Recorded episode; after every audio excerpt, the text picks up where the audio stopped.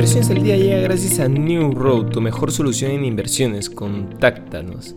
Hoy, en el plano local, la agencia calificadora Fitch redujo la calificación crediticia de Petroperú tanto para su rating de incumplimiento como para sus notas senior de BB a BB-.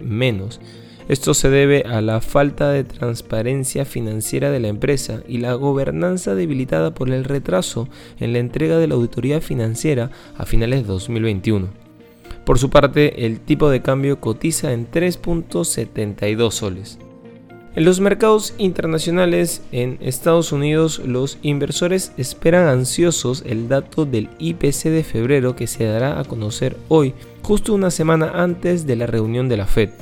Con este apunte y después de una sesión de ayer al alza, donde el Dow Jones subió un 2%, el S&P 500 ganó un 2.5% y el Nasdaq subió un 3.5%, los futuros de Wall Street se tiñen de rojo este jueves. En concreto, los futuros del Dow Jones ceden un 0.93%, los del S&P 500 se dejan un 0.96% y los del Nasdaq restan un 1.14%.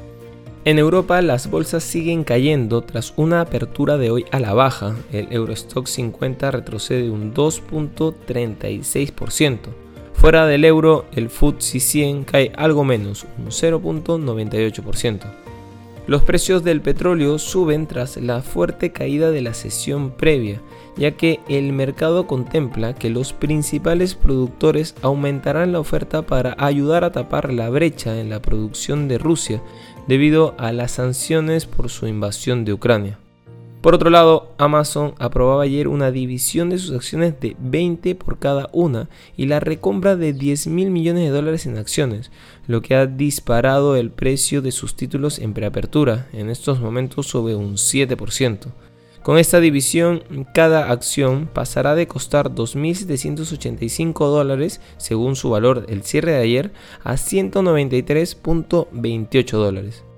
Y no queremos irnos sin mencionar que el Kremlin dijo el jueves que la economía rusa estaba experimentando un shock y que se estaban tomando medidas para suavizar el impacto de lo que describió una guerra económica absolutamente sin precedentes que se está librando contra Moscú.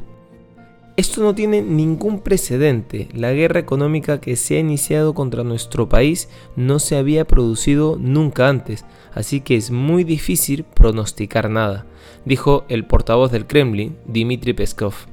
Estas han sido las noticias más importantes de hoy, jueves 10 de marzo del 2022. Yo soy Eduardo Ballesteros, que tengas un feliz jueves.